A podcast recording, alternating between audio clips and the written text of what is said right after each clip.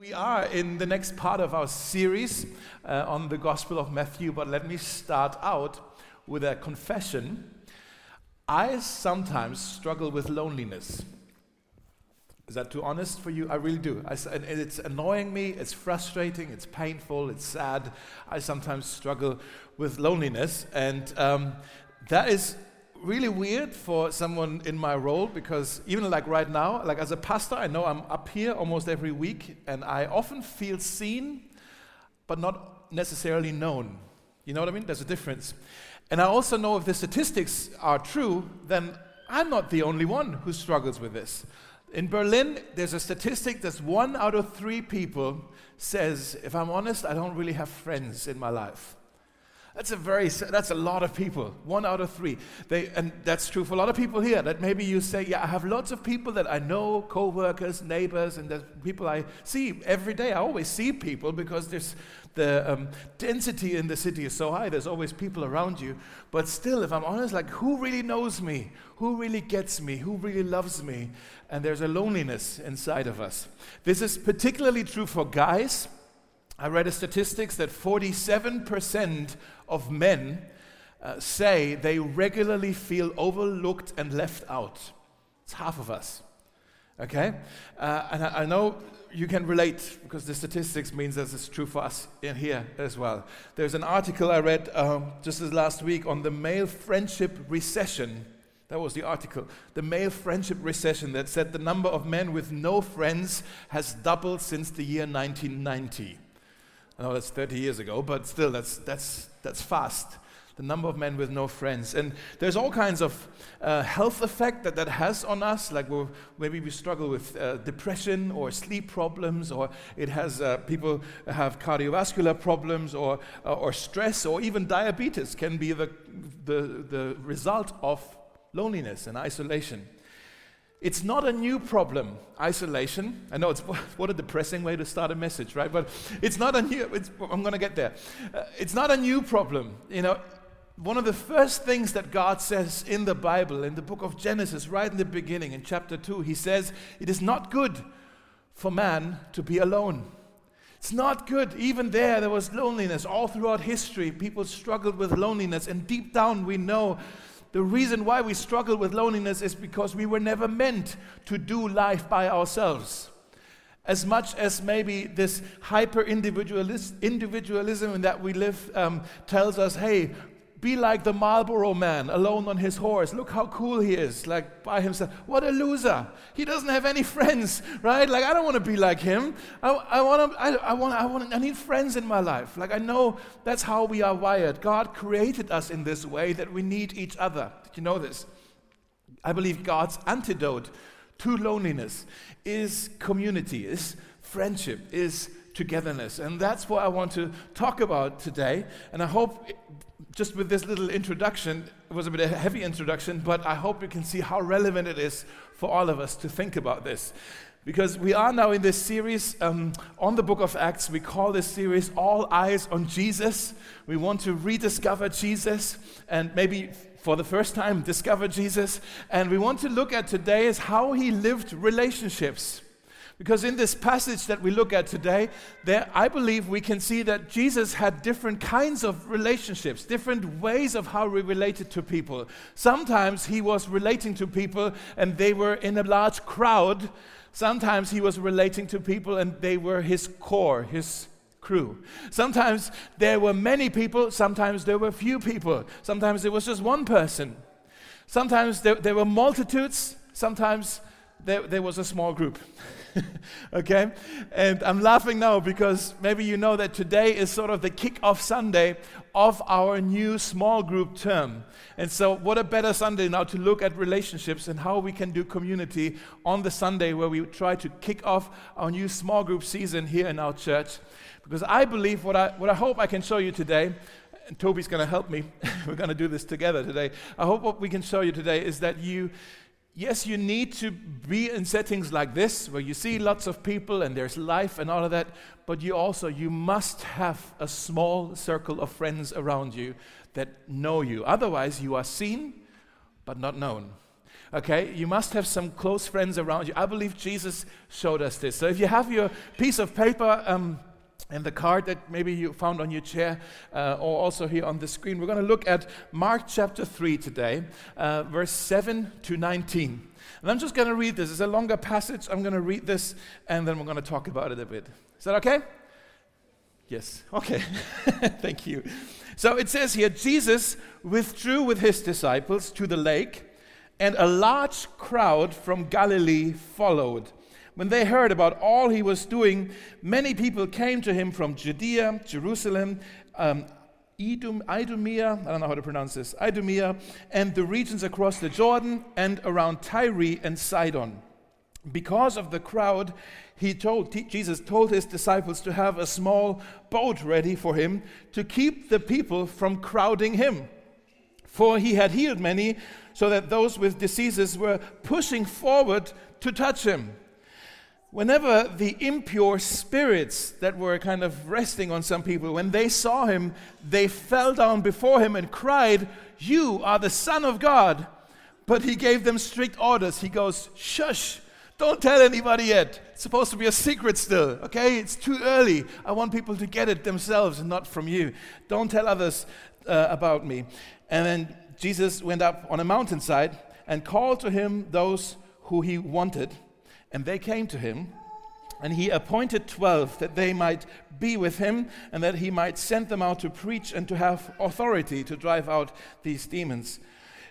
These are the twelve that he appointed, and they're listed now Simon, to whom he gave the name Peter, James, son of Zebedee, and his brother John, to whom he gave the name Boanerges, which also means sons of thunder.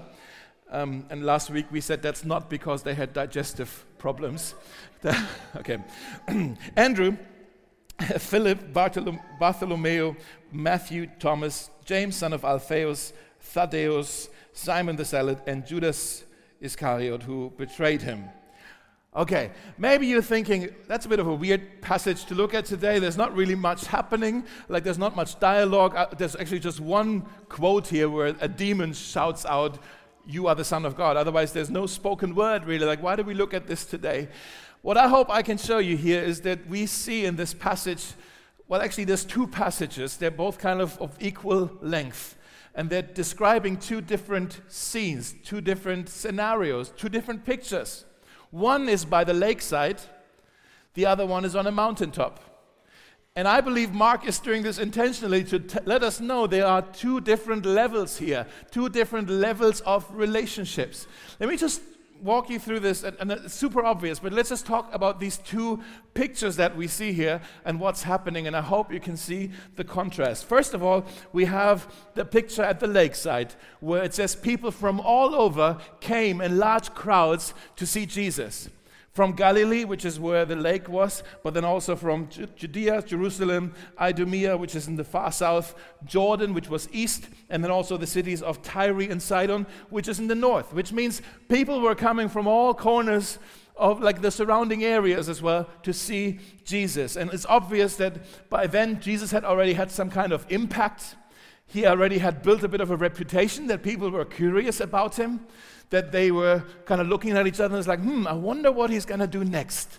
Let's go find him. Let's go look what he's going to do. Let's, let go, let's go find out. People were curious. There was a, a fascination about Jesus. There was a, um, an expectation, an anticipation about Jesus. And the Bible commentators, they are um, kind of arguing about how many people might have been there at that lakeside.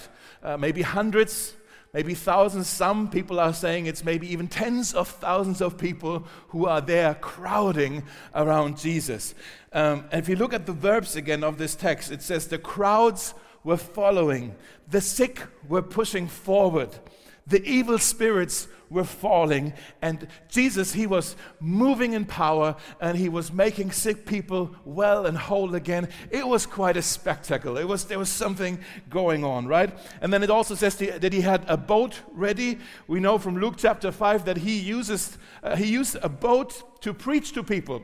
You know, it was kind of a mobile pulpit, if you will. Everybody was kind of on, on the beach or wherever, like in, in the little bay, and he was out a little bit on the boat, and he could talk to everybody, and the water actually helped as a bit of a um, speaker, you know, as, as, you know, to, to, to um, doesn't matter. It helped. I can't explain it. but uh, what I believe Jesus was, was moving in power. He was teaching people. It was, it was quite um, a, a, a scene. And if I were to describe this whole picture here with adjectives, here's a few that I thought of compelling, energetic, loud, exciting, powerful, enthusiastic, irresistible. That to me is the lakeside picture. Now, I hope you can see the contrast to the mountaintop scene, which is just Jesus and his 12 friends. Just, just him and them.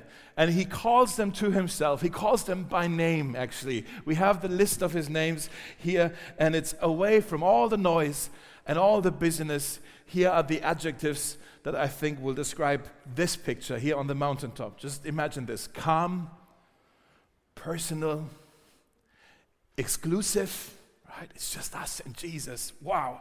Friendly, warm, empowering what I believe Jesus was doing here is he started the first small group. right? He started his first small group, and it's such a contrast to the lakeside theme. And I believe Mark is doing this intentionally to show us that there is two kinds of ways we can relate to Jesus. Yes, Jesus moves in power and he speaks to us when we are in a large group like we are right now. But then there's, there's a side of Jesus that you only really get to see, that you only really get to know when you're in a small group. It's like as, he, as if he chooses to reveal himself differently in the small group than in the large group. Does that make sense? Guys, that's why we make such a big fuss at this church about small groups. They really are important to us. They're not just a program of the church, they are the church. Okay? We love Sundays. We love what's happening here. We love when there's a buzz in the room. We love coming together as a church family to see each other, to celebrate our togetherness, to hear from God's word together, to sing to Him like we have been doing, and declare our collective fascination with this Jesus that we worship. We long and we expect that He moves among us and, and heals us and makes us whole, and, and all of that. Power, yes. Enthusiasm, yes. But there's another side that we can get to know about him, and that's in the small groups. Maybe less, um, maybe less noise, much more personal, much more ordinary, but, but, but that's where he wants to reveal himself to us. And I believe that is where we really grow. Not just on the Sundays. If you really want to grow, it happens in this kind of setting. Maybe you want to write this down just hear the statement on the screen. Discipleship happens in circles, not in rows. Does that make sense? Discipleship happens in circles, not in rows. On Sundays, right now, I know we're trying to set up a bit of a half circle, but still, we're kind of looking at the, the head of the person sitting in front of us. Those of you who sit in the front row, everybody is looking at the back of your hair right now. okay? But that's kind of, you know, and, and it's just me talking, you are all listening. There's not much interaction, it's, it's very much a from the front kind of thing. There's nothing wrong with this, but I believe discipleship happens in the circles, when we're face to face with each other, when everybody's talking, when everybody's sharing, when everybody's praying, when we're sharing ideas and learnings and wins and struggles and all of that. That's where we grow, guys. Does that make sense? I believe um, if you only come on Sundays, you're actually missing out on a lot in the life of the church. These two, they are not in competition with each other. They are kind of two sides of the same coin. We really need both. And we can see this also in the book of Acts. Acts chapter 2, the, the, early church is described to us, the first Christians, and it seems like they had two kinds of meetings in their early church. It says that they met together in the temple courts and from house to house. That's what it says. In the temple courts and from house to house. It seems to me that they had a meeting where they all came together as a church family as many as possible. They came together in a large group setting. At the same time, they also had the small group setting. Same thing as was Jesus was doing. Does that make sense? And uh, as much as possible, we try to follow that example here at Mosaic because I believe it's brilliant that we say, hey, we want to get together on Sundays, all of us, and see each other and celebrate our togetherness, but then also we get together um, during the week and like I said, today is the kickoff of our um, small group season, this new term. We kind of twice a year we kick off the small groups again for the next six months to just activate as many people as possible. It's like, hey, now it's time to get in a small group. And I believe now we have now as many small groups as we've never had in the life of the church, which is so encouraging. I believe there's now 20, right, Toby? 20 small groups that are meeting all over. It's so wonderful. I love it. 20 small groups that are meeting all over the city. And can I just, if you are hosting or leading a small group in your home or maybe in a coffee shop or wherever you do it, could you just stand so we can celebrate you and honor you? And because I think it's so great. Just right now, guys, stand over here, over here. Yes, awesome. Yes, very cool. I love that you are showing such uh, generosity uh, by showing hospitality so we can actually make this happen right here. And if you're not yet in a small group, I just want to say right now is a great time to check things out a little bit. And I want to say um, there's a place for you in a small group. Now, Toby's going to come up and he's going to share with us, kind of from Jesus' first small group, what are three benefits that you actually have by being part of a small group. So take it away, Toby. So, three benefits. Why should I be part of a small group? The first one is a small group helps you to be close to Jesus. We've just read it here, verses 14 and 15. He appointed 12 that they might be with him, and that he might send them out to preach and to have authority to drive out demons. And so we're getting to the second part of the sentence in a little bit uh, about the sending out and preaching and um, uh, casting out demons and all of that, which sounds exciting. But we can't miss the first one. The first calling of Jesus is for them to be with him, to be around him, for those um, friends of Jesus to be around him. Our first calling is not just to work for Jesus, but to be with Jesus. That's our first calling as disciples of Jesus. Um, so he doesn't just pick 12 names like you, you, and you, you come with me, go now, uh, we've got a job to do. No, he wants them to be around him so that they can learn from him, so that they can learn his ways, they can get to know him, they can be shaped by him and his words, and um, they can get what he's about and behave like him, become like him. And our eyes, they go so quickly to the second part of this um, sentence, but we just can't miss the first one. The first calling that Jesus has for us to be with him. So, um, if you want to write this down, proximity precedes ministry. Guess who came up with that? Credits to Dave. so I'm, I'm going to say it again. Uh, I'm kidding. okay. Pro- no, I'm being naughty now. Uh, proximity precedes ministry. Now, I do think that's a great uh, sentence to say because it helps us realizing it's about the relationship first, right? The relationship to Jesus comes before serving. So let's be around Jesus before he sends us out. Jesus uses actually this same thing uh, about the image of the vine. He says it in uh, John 15. He calls he talks about um, the fruit that grows on the branches and the branches are connected to the vine. If you don't know how this looks like, you don't have to worry about it. It works with any other fruit tree as well. Basically, meaning that why does the fruit grow? Because it tries so hard and wants to grow and wants to say, oh, I need to grow, I need to grow, I need to grow and work. And no, it grows because it's connected to the branch, to the, to the wood right? This is the reason why it grows, why it bears fruit, is the connection.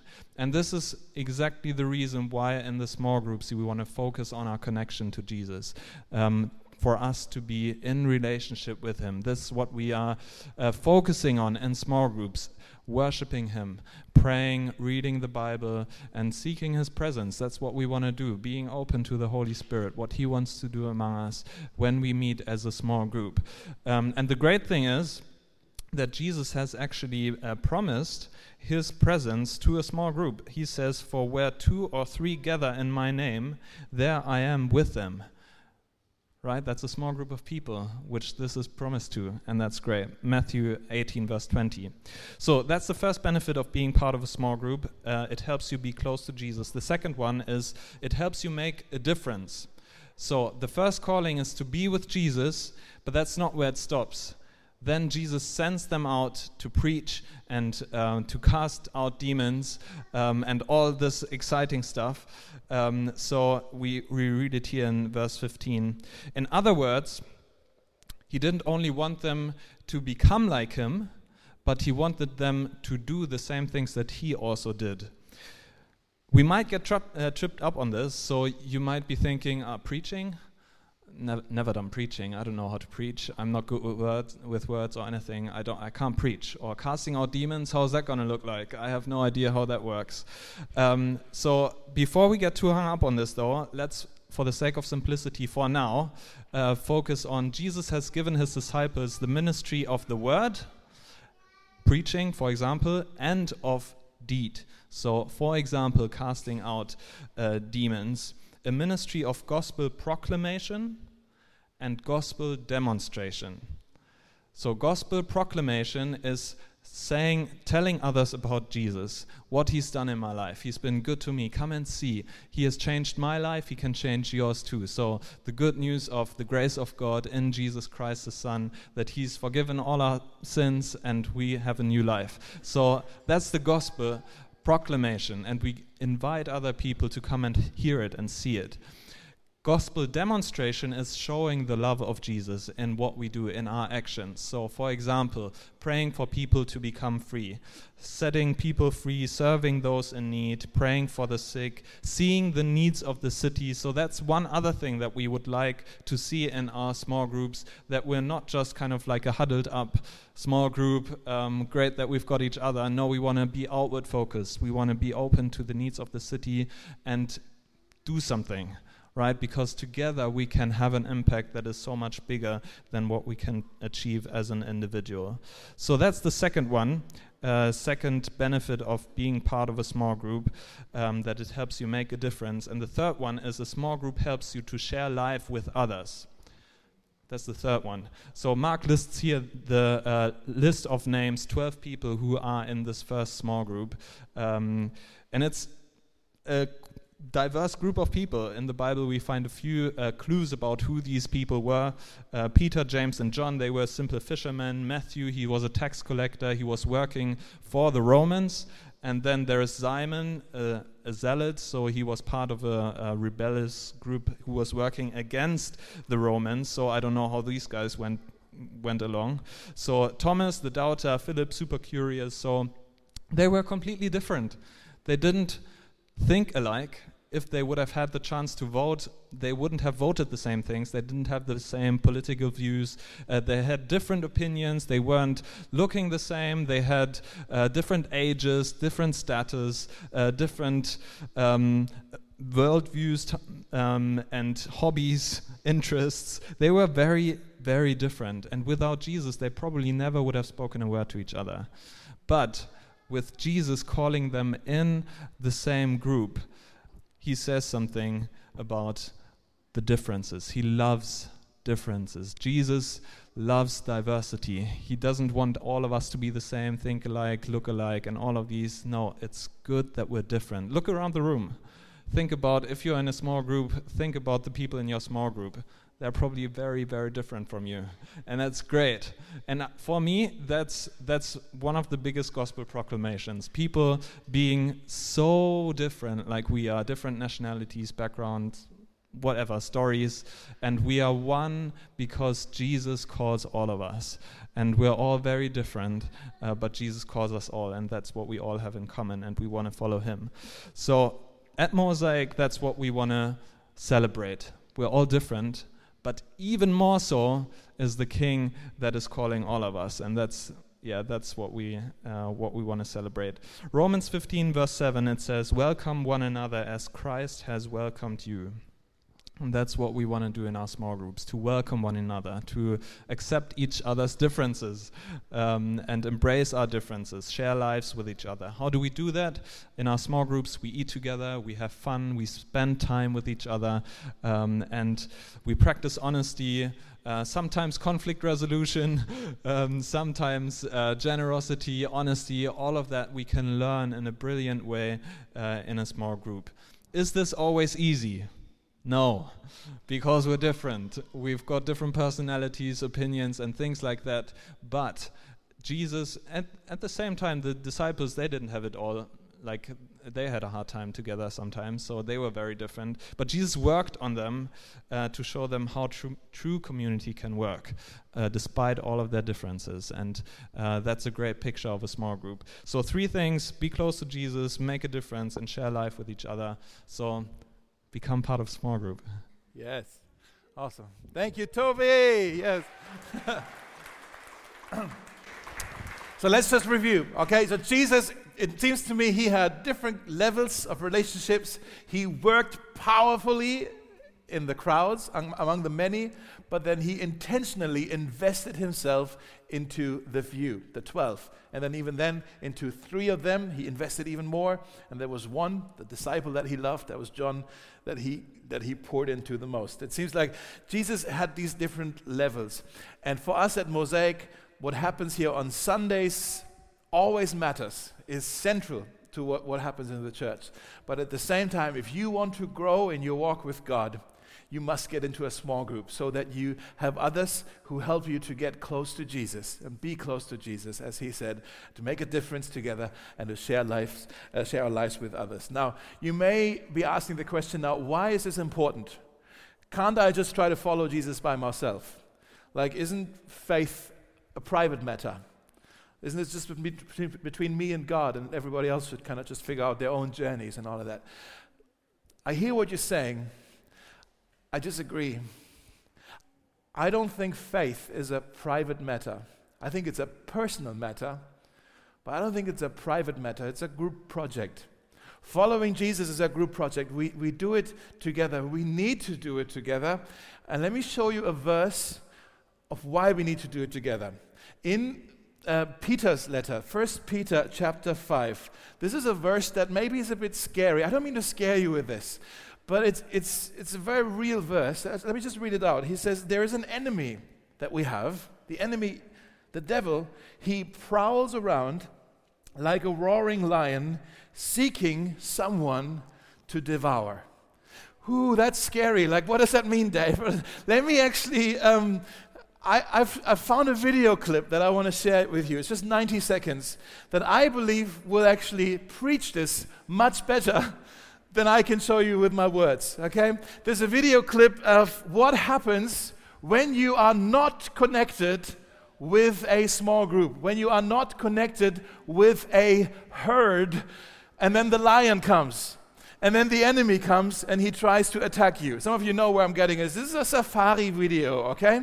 Safari video that I want to show you here on the screen just a second, um, where um, I think someone, a tourist, uh, it's an amateur video, so the quality isn't great, but um, it's, uh, I think it's in South Africa. There's the Kruger National Park, and you can see the, I've never been, but it's apparently it's like one of the parks where you can see the most fascinating animals, and it's, it's whenever these tourists were there, there was something quite spectacular happening. So let me just show this to you, and I'll narrate a little bit, and hopefully you can see the connection. So here you go. Okay, so this is by some kind of water reservoir. Can you see? Yeah. Um, and here is an enemy in hiding. Imagine you are one of those water buffaloes. No, there's one of them.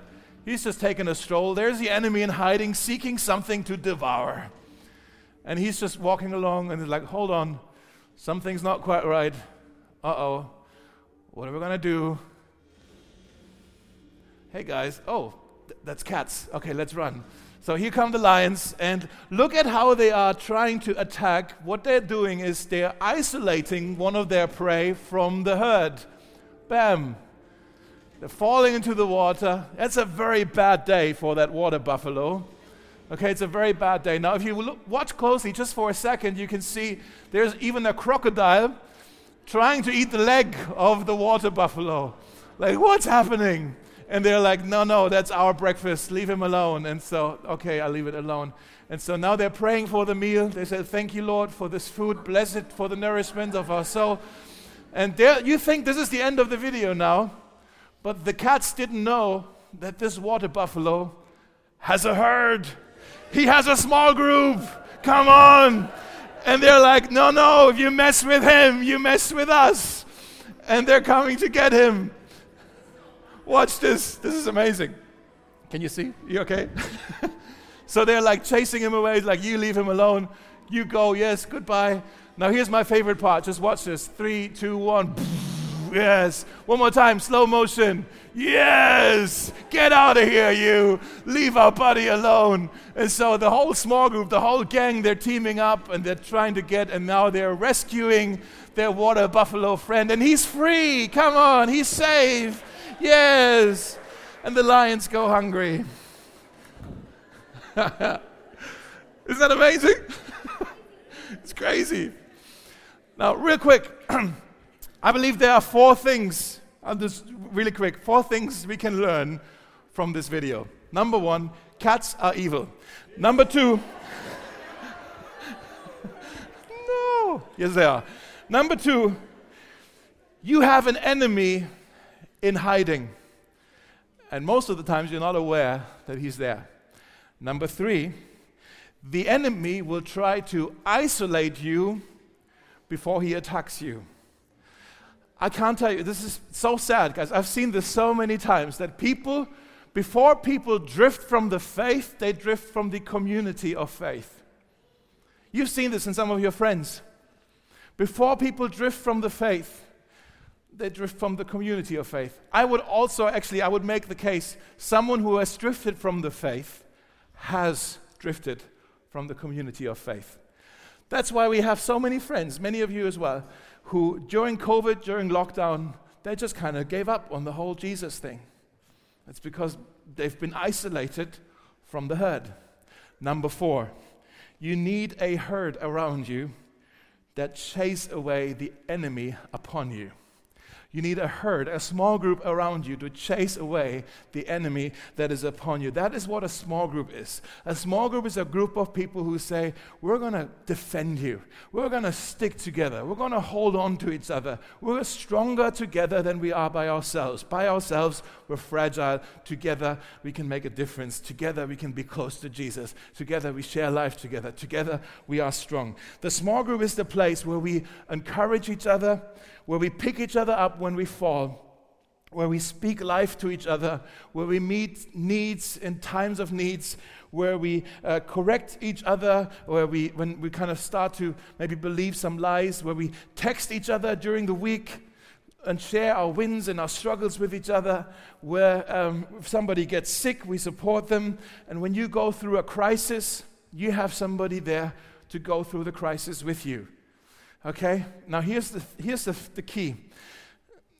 If you wait to find a small group until the crisis comes, it's too late right? If the enemies, if, if the lions are already praying for you as a meal, and they're already on you, and it's like, Lord, bless this food to our bodies, right? And they're, they're about to eat you. The lions are already on you. And then you go, huh, maybe Toby and Dave were right. Maybe I need a small group. Then it's too late. You need to find a small group before the crisis comes so that they're there for you when the crisis comes. Does that make sense? So you, you, in your life right now, everything may be smooth and fine. You feel like, I don't have a crisis. I don't need a small group. I hate to tell you this. Eventually, the next crisis will come.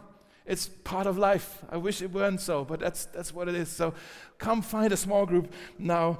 And uh, maybe the most spiritual thing you can do right now is actually to take out your phone and look out here on the screen, and there's a QR code here on the screen, or you can just go on the website, mosaicberlin.com slash small groups. Do we have that?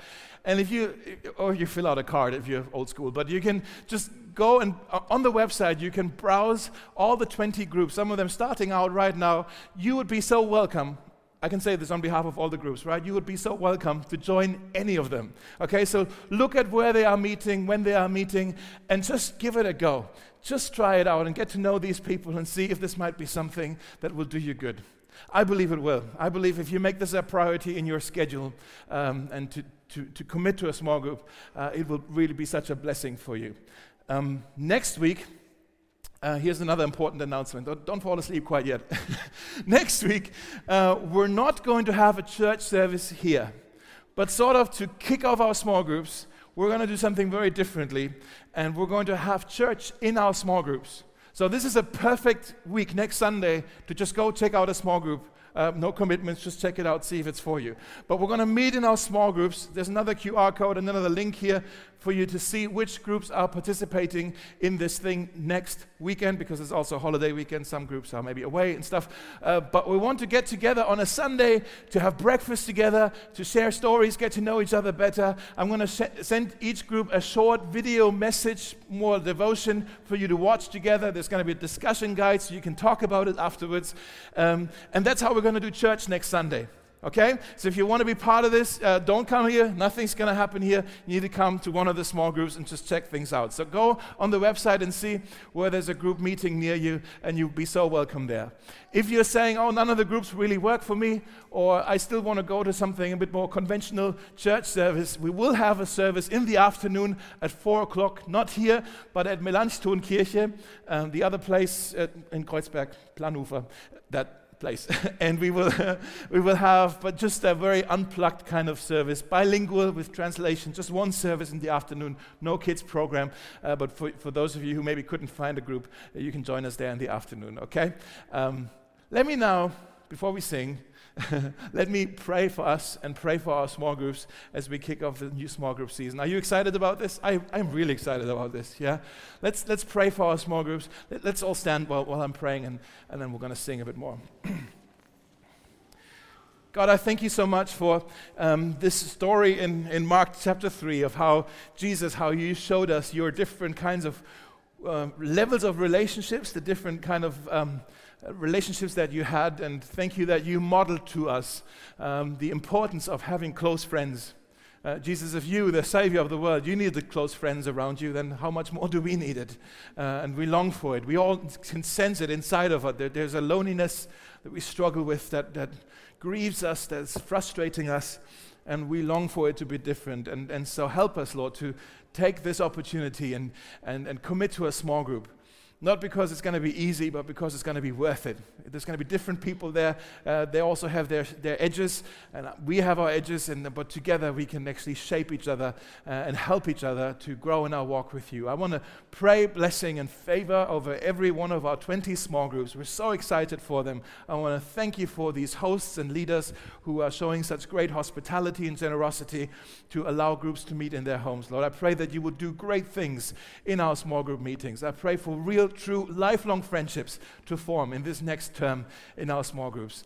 Uh, all of it so that your name would be glorified and become known in Berlin. That's what we pray for. In your name, amen. Amen.